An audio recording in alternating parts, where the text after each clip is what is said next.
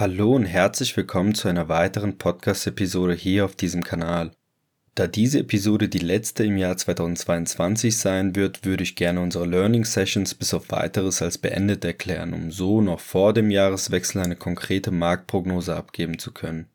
Ich denke, dass wir in den letzten Wochen sehr viel Klarheit in Bezug auf unsere makroökonomische Situation sowie Kryptowährungen insgesamt schaffen konnten. Und auch das positive Feedback unserer neuen Community ließ mich zu dem Entschluss kommen, dass diese allmählich bereit ist, ein Level tiefer in die Welt der Marktanalyse einzutauchen. In dieser Episode geht es also speziell darum, die Entwicklung der Finanzmärkte sowie des Cryptospaces für die nächsten Wochen, Monate sowie Jahre makroökonomisch einzuschätzen und eine Prognose darüber abzugeben, wann wir mit der höchsten Wahrscheinlichkeit das Bottom, also den Tiefpunkt und den Beginn eines neuen Bullenmarktes sehen werden, sodass jeder von euch diese Analyse mit in die arbeitsfreie Zeit mitnehmen und dafür nutzen kann, eventuell mit einem neuen Mindset in das Jahr 2023 reinzurutschen. All das in der heutigen Sonderausgabe, deshalb lasst uns in das Thema starten mit einer Zusammenfassung der aktuell wichtigsten makroökonomischen Daten und Fakten rund um das Themengebiet Finanzen und Krypto.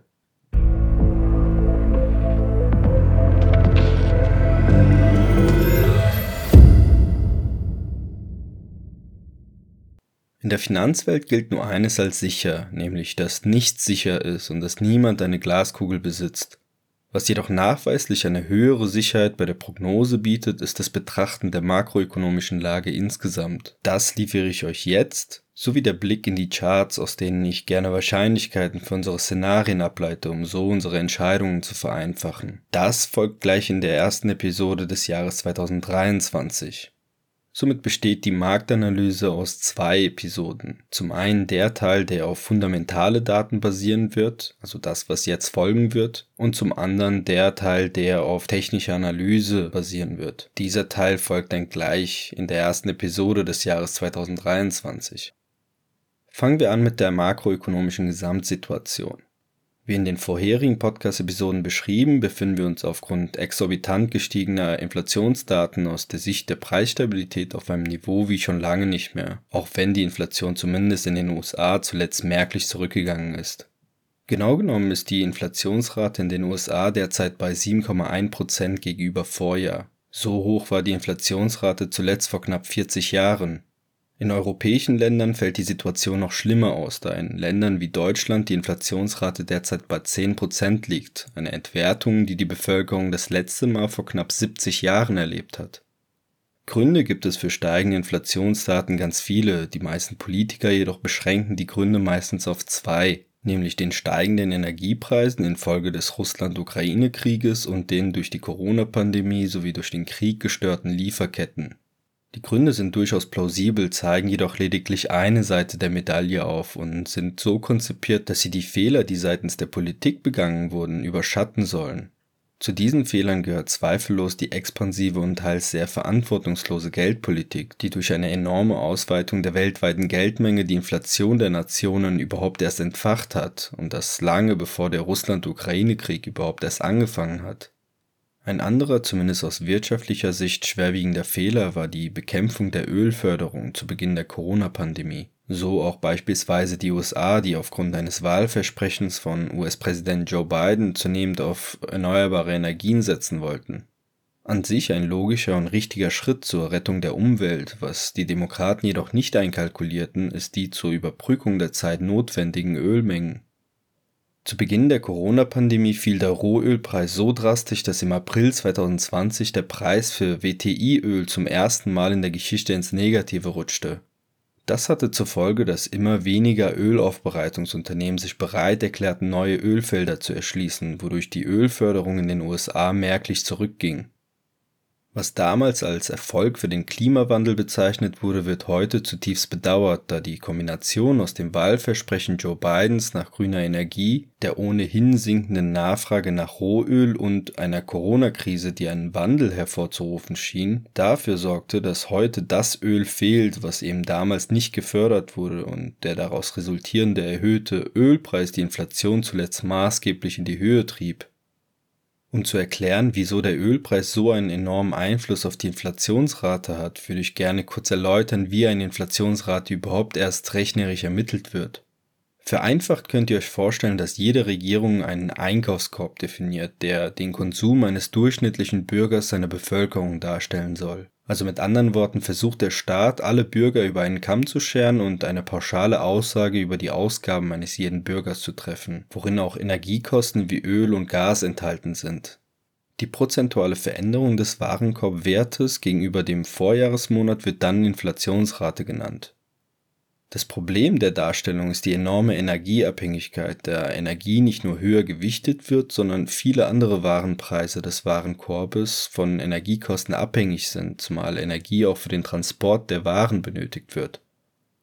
Durch die Störung von Lieferketten, insbesondere durch die Corona-Pandemie sowie durch den Russland-Ukraine-Krieg, sanken zusätzlich die Warenbestände weltweit, was zu Angebotsverknappungen und später zu steigenden Preisen weltweit führte auch dies verstärkte die Entwertung unseres Geldes. Zusammengefasst sind aus meiner Sicht neben den steigenden Energiekosten und gestörten Lieferketten vor allem auch die Erweiterung der Geldmengen weltweit verantwortlich für das Inflationsdilemma, in dem wir uns aktuell befinden Hinzu kommt, so im Fall von Deutschland bzw. der EU beispielsweise, dass infolge des stark erhöhten Leitzinses der Federal Reserve zur Bekämpfung der Inflation in den USA der US-Dollar enorm an Wert gewonnen und fast ausnahmslos alle Assets gegenüber dem US-Dollar an Wert verloren haben. Darunter zählt auch der Euro, der kurzzeitig sogar deutlich weniger wert gewesen ist als der US-Dollar und das das erste Mal seit über 20 Jahren dies führte dazu, dass Importwaren aus den USA, nehmen wir uns die beliebten Apple-Produkte als Beispiel, höher in Euro bepreist wurden und so auch teurer in den Inflationswarenkorb aufgenommen wurden, was dann ebenso die Inflation weiter befeuerte. Nun genug zum Thema Inflation. Wieso erzähle ich euch das alles überhaupt und was hat das mit unserer Prognose zu tun? Aus makroökonomischer Sicht ist das absolut relevanteste Thema zurzeit die Zinsentwicklung weltweit zur Bekämpfung der Inflation. Der Grund dafür ist die Abhängigkeit der globalen Wirtschaft nach in Anführungsstrichen billigem Geld, was eben nur durch niedrige Leitzinsen möglich wird. In einem der vergangenen Episoden erklärte ich, dass ich frühestens zu dem Zeitpunkt von steigenden Kursen an den Finanzmärkten und damit einer Trendumkehr ausgehe, zu dem die Zinsentwicklung zumindest stagnieren wird, also die Zinsen sich nicht mehr erhöhen, sondern konstant bleiben. Spätestens aber rechne ich dann mit einer Trendumkehr, wenn die Zinsen tatsächlich reduziert und neue Gelder in die Wirtschaft gepumpt werden, was auch der wahrscheinlichere Zeitpunkt einer Trendumkehr ist. Diese Zeitspanne zwischen stagnierenden und sinkenden Zinssätzen kann durchaus einige Monate in Anspruch nehmen und absolut keiner kann die Dauer der Zeitspanne genau eingrenzen. Meiner Erfahrung nach wird es so sein, dass nach der Verkündung der Federal Reserve, dass der Leitzins nicht weiter steigen wird, Investoren übereuphorisch die Finanzmärkte stürmen und die Kurse in die Höhe treiben werden. Diese Anstiege werden jedoch von kurzer Dauer sein, da durch das Bewusstsein darüber, welchen Schaden hohe stagnierende Zinssätze der heutigen Wirtschaft anrichten können (Stichwort Rezession), der finale Abverkauf an den Finanzmärkten erst vollzogen wird Erst nach Abschluss des finalen Abverkaufs, der wie auch in der Vergangenheit von enorm viel Pessimismus begleitet werden wird, sehe ich persönlich mit einer hohen Wahrscheinlichkeit das Ende des Abwärtstrendes und den Beginn eines neuen Bullenmarktes, bezogen auf viele, wenn nicht alle Assetklassen gleichermaßen. Wenn man mich nach konkreten Zeitpunkten fragen würde, würde ich Folgendes darauf antworten bei der Frage nach dem Zeitpunkt, an dem die Federal Reserve die Zinsschraube befestigen und den Leitzins konstant halten wird, sehe ich den Zeitraum zwischen Januar und April 2023 am wahrscheinlichsten, zumal bereits offiziell verkündet wurde, dass das Zinserhöhungstempo zurückgehen wird und auch die Inflation in den USA zuletzt stetig gesunken ist der Zeitpunkt, der aufgrund hoher stagnierender Leitzinsen zu einer Erhöhung der Arbeitslosenquote führt, wird ausschlaggebend dafür sein, wann die Zentralbanken die Leitzinsen wieder senken werden, zumal die Senkung des Leitzins in der Vergangenheit immer durch eine steigende Arbeitslosenquote einherging. Ihr erinnert euch hoffentlich noch an meine Worte. Die Hauptaufgabe der Zentralbank ist die Gewährleistung von Vollbeschäftigung bei erträglicher Inflationsrate und das Instrument zur Steuerung ist der Leitzins es gibt aus meiner Sicht hauptsächlich die folgenden zwei Szenarien, wann wir das Bottom und damit die Trendwende an den Finanzmärkten sehen werden. Im Anschluss würde ich die Konsequenzen für die globalen Finanzmärkte sowie für die USA, Deutschland und die EU ableiten.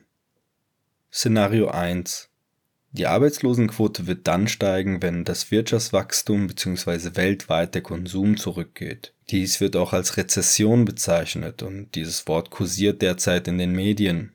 Der Konsum weltweit geht dann zurück, wenn die Reallöhne sinken, also die Menschen inflationsbereinigt weniger Geld zum Ausgeben zur Verfügung haben, was bereits durch die hohe Inflation bei gleichzeitig stagnierenden Löhnen spürbar ist. Damit habe ich euch soeben abgeleitet, dass das finale Tief an den Finanzmärkten dann einkehren würde, wie erwähnt ist das nur eines der möglichen Szenarien, wenn trotz hoher stagnierender Leitzinsen die Inflationsraten hoch bleiben würden, da dadurch der wirtschaftliche Wachstum zurückgehen und die Arbeitslosenquote steigen dürfte. Der wirtschaftliche Begriff eines solchen Szenarios ist übrigens die Stagflation, welche lustigerweise zuletzt im Zuge des Ölpreisschocks der 1970er Jahre global auftrat. Ein solches Ereignis würde die Zentralbanken zu einer Kapitulation zwingen, woraufhin die Leitzinsen sinken und die Finanzmärkte wieder boomen dürften Falls sich einer gerade fragt, wieso sollten die Zentralbanken die Zinsen in einem solchen Szenario senken und mehr Geld drucken, wenn doch dadurch die Inflation noch weiter steigen und eventuell zu einer Hyperinflation führen könnte? Die Antwort auf die Frage ist zwar hart, aber aus wirtschaftlicher Sicht verständlich. In einer Phase der Stagflation, welche übrigens enorm schwer zu bewältigen ist, stehen die Zentralbanken und Regierungen vor einer wichtigen Entscheidung. Entweder rettet man das Vermögen der Bevölkerung durch Reduktion der Inflation und opfert die Wirtschaft, oder aber man rettet die Wirtschaft durch neue, frisch gedruckte Gelder und opfert das Vermögen der Bevölkerung. Ich denke, ihr könnt euch selbst ausmalen, wie die Entscheidung kapitalistischer Regime ausfallen würde, speziell im Fall der USA, die ihre globale Vormachtstellung an China abgeben müssten, wenn sie nicht ihre Wirtschaft retten würden. Das andere, leicht realistischere Szenario wäre, dass die USA mit ihrem Kurs America First fortfahren und ihre Wirtschaft retten würden, während viele andere Länder dadurch in den Abgrund gezogen werden. Im Grunde genommen hat dieser Kurs schon damit begonnen, dass der US-Dollar als Weltleitwährung durch die Zinserhöhung in den USA enorm an Wert gewonnen hat. Vorher habe ich euch anhand des Beispiels Deutschlands erläutert, welchen Schaden ein zu starker Dollar auf die Volkswirtschaften anderer Länder haben kann. Die USA haben durch ihren Kurs die US-Inflationsrate enorm senken können und könnten, wenn alles weiterhin so glatt läuft, eine mögliche Rezession, also eine Phase wirtschaftlichen Abschwungs, dadurch abwenden, dass sie mit einem perfekten Timing den Leitzins wieder herunterfahren, bevor die Arbeitslosenquote aufgrund schrumpfender Wirtschaftsleistung steigt auch dafür hat die US-Regierung vor ein paar Tagen erweiterte Pläne vorgestellt, nämlich die Einführung des sogenannten Inflation Reduction Acts, kurz IRA. Mit diesem Programm werden knapp 430 Milliarden US-Dollar in die Hand genommen, um zum einen die Lebensunterhaltskosten der amerikanischen Bürger zu senken und zum anderen den amerikanischen Unternehmen milliardenschwere Steueranreize für den Ausbau erneuerbarer Energiequellen zu bieten dieser Schachzug war insofern sehr clever, als dass dadurch zum einen zumindest kurzfristig die Inflation durch sinkende Lebensunterhaltskosten gesenkt werden kann und zum anderen die wirtschaftliche Leistung gesteigert sowie die Arbeitslosenquote gesenkt werden kann, da sicherlich viele Unternehmen ihre Investments in den USA erhöhen und dabei Arbeitsplätze schaffen werden. Damit würde die USA ihre wirtschaftlichen Probleme nicht beiseite schaffen, sondern vielmehr an andere Nationen weiterreichen. Außerdem wird bei dieser Entscheidung die EU den größten Schaden davontragen, da viele Unternehmen in die USA abwandern oder zumindest ihre Investments in den USA anstatt in der EU erhöhen könnten. Der negative Beigeschmack dieser Entscheidung ist die Tatsache, dass dies mit neu geschaffenen Geldern passieren soll, was mittel- bzw. langfristig die Inflation in den USA erneut steigern dürfte. Ich weiß, was ihr gerade denkt. Wieso zieht die EU nicht nach mit den Subventionen? Das Problem ist, dass die EU nicht zuletzt auch aufgrund des enorm starken Dollars bzw. des dadurch enorm schwachen Euros zu hohe Inflationsraten aufweist und sich eine weitere Erweiterung der Geldmenge schlichtweg nicht erlauben kann, da sonst der Euro kollabieren könnte. Dennoch wird diese Option, dessen größter Befürworter derzeit Frankreichs Präsident Emmanuel Macron ist, heiß diskutiert und auch die Tatsache, dass sonst ein Handelskrieg zwischen den USA und der EU droht, darf nicht außer Acht gelassen werden. Zusammengefasst sehe ich das zweite Szenario mit einer höheren Wahrscheinlichkeit kommen. Die Geschichte hat uns gezeigt, dass die USA in bullischeren Zeiten der beste Freund einer Nation sein kann, in schwierigen Zeiten jedoch nicht nur einem den Rücken kehrt, sondern einem sogar das verbliebene Geld aus der Tasche raubt, um so die eigene wirtschaftliche Situation zu verbessern. An sich ist das Vorgehen der USA verständlich, da jede Nation primär für seine eigene Wirtschaftsleistung verantwortlich ist und speziell die USA ihre Vormachtstellung vor China verteidigen muss, um für die nächsten Jahrzehnte wettbewerbsfähig zu bleiben. Freiwillig werden die Herrschaften ihre Krone sicherlich nicht abgeben, auch wenn Chinas Aufstieg unabdingbar ist. Für Deutschland und die EU habe ich aktuell keine guten Aussichten. Ich habe das Gefühl, dass nahezu alles, was derzeit global passiert, die EU wirtschaftlich schwächt und damit Stück für Stück spaltet. Ob dies einfach nur Zufall ist oder eventuell daran liegt, dass beispielsweise unser für solche Themen zuständiger Wirtschaftsminister einen Germanistik- bzw. Philosophie-Background hat, das lasse ich an dieser Stelle euch entscheiden. Fakt ist jedoch, dass es nur wenige Politiker gibt, die den Ernst der Lage oder die Situation insgesamt wirklich verstehen, weswegen derzeit kaum etwas dagegen unternommen wird, dass die Bundesrepublik Deutschland Stück für Stück in die Bedeutungslosigkeit verbannt wird. Ich als deutscher Staatsbürger bin nicht zufrieden mit unserer wirtschaftlichen Situation und bin der Meinung, dass endlich Maßnahmen zur Besserung ergriffen werden müssen, anstatt von einem Problem zum nächsten zu laufen. Versteht mich an dieser Stelle nicht falsch. Klar ist Deutschland nach wie vor eine wirtschaftliche Macht. Ich bezweifle jedoch, dass sie diese Stellung langfristig halten können, wenn sie es nicht schaffen können, die makroökonomischen Umstände zu überlisten. Mit Maßnahmen meine ich auch, dass Risiken im Vorfeld besser eingeschätzt werden sollten, insbesondere das Risiko eines möglichen Krieges zwischen China und Taiwan, der Deutschland wirtschaftlich in die Knie zwingen würde, da China zu den größten Handelspartnern weltweit gehört. Sollte dort tatsächlich ein Krieg ausbrechen, würde sich die Eintrittswahrscheinlichkeit des ersten Szenarios drastisch erhöhen und die daraus resultierende Stagflation würde im Grunde genommen den gesamten Globus enorm hart treffen. Für die Finanzmärkte, wenn auch nicht alle, ist das zweite Szenario positiv zu bewerten, zumindest kurz- und mittelfristig, da durch eine Senkung der Inflation in den USA auch der Leitzins gesenkt wird und, um es wie die Kollegen von der Wall Street auszudrücken, dadurch die Musik wieder weiterspielen wird.